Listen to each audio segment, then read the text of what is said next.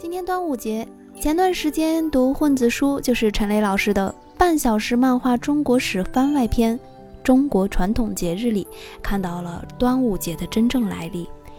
我们小时候都学过啊，就是提到端午想到屈原，从而呢有时候会想，哦，端午节是屈原那边产生的。但其实真正历史上啊，它并不是因为屈原才有，而是很早就有的。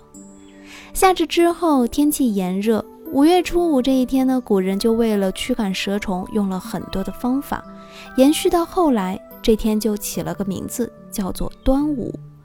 端是初始的意思，五通假字数字五，也就时到今日，我们有了端午。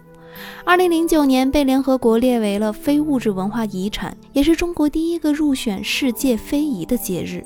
那一般呢，其实端午我们不说快乐，说安康。也是祈福平安之意，毕竟古人这天都在灭五毒，可不就是为了平安吗？那么最后我们的问题来了，请问甜粽子和咸粽子，你会选择哪个呢？